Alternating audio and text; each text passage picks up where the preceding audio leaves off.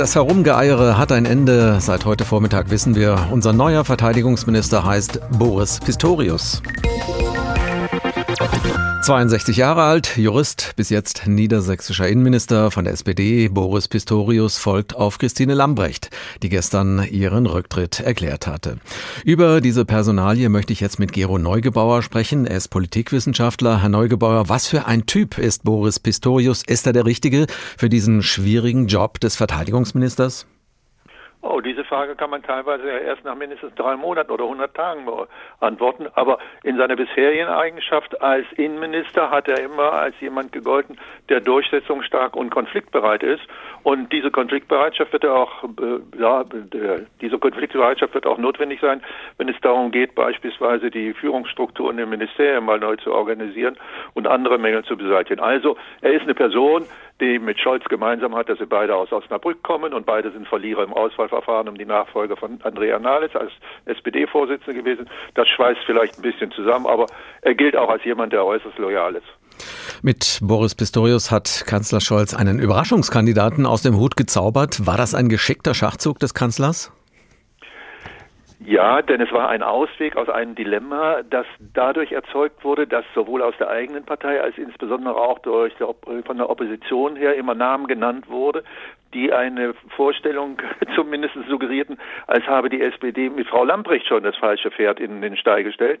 Nein, es ist in der Tat eine, wenn man so will, typische Olaf Scholz-Entscheidung. Früh informiert, dann überlegt, was, wen nimmt man nicht, hört sich an, hört durch und entscheidet dann, ohne das mitzuteilen, aber das ist Olaf Scholz Stil und insofern ist der Name eine Überraschung, das Prozedere nicht. Schaut man auf die Liste seiner Vorgängerinnen und Vorgänger, dann sieht man viele Gescheiterte von Rudolf Scharping über Karl Theodor zu Guttenberg bis jetzt eben auch Christine Lambrecht. Offenbar kann man nur verlieren in diesem Job. Was glauben Sie, warum will ihn Pistorius trotzdem machen? Herr Pistorius ist lang genug in der Politik und wenn er jetzt Minister wird, muss er nicht notwendigerweise an diese Ministerkarriere noch eine zweite Karriere anhängen. Er ist auch jemand, den einfach Herausforderungen reizen.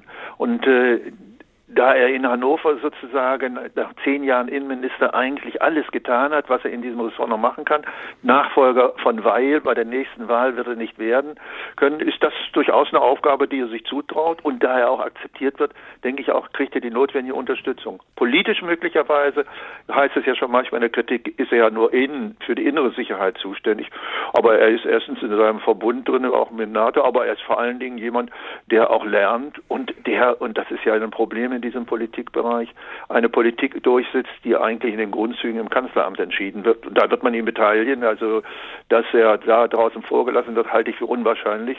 Und insofern ist das eine Aufgabe, die ihn reizt. Und äh, das reizt, glaube ich, auch genug, ihnen zu sagen, ich mache das und mal sehen, aber scheitern will ich nicht. Das Verteidigungsministerium gilt als Haifischbecken, der Posten als Verteidigungsminister als Schleudersitz. Wie kann Boris Pistorius dieses Haus in den Griff kriegen?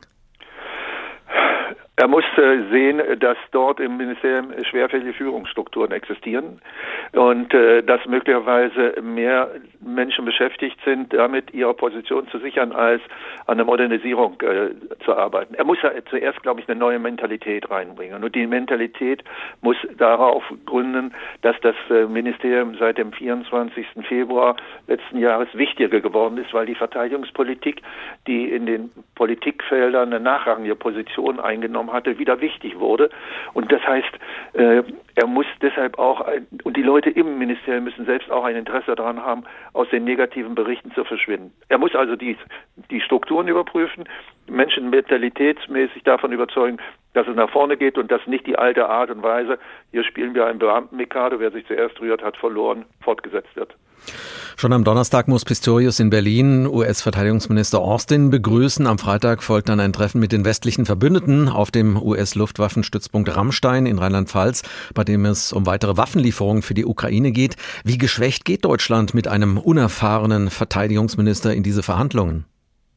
Oh, ich denke, der wird erstens mal ausreichend gebrieft. Zweitens ist es ja nicht irgendwo in Wolkenkuckucksheim gewesen, sondern er hat diese Aufgaben oder diese Felder sicherlich mitverfolgt. Und drittens vermute ich mal, dass er begleitet wird von jemandem, der sich sehr gut auskennt in diesen Bereichen und insofern da nicht als jemand auftaucht, der immer wieder, äh, äh was, wovon redet der spricht. Also da habe ich keine Probleme damit äh, zu sagen, das wird er schon schaffen und es werden ja dort auch keine Entscheidungen getroffen, die eine wichtige Vorbereitung erfordern, an denen er hätte beteiligt sein müssen.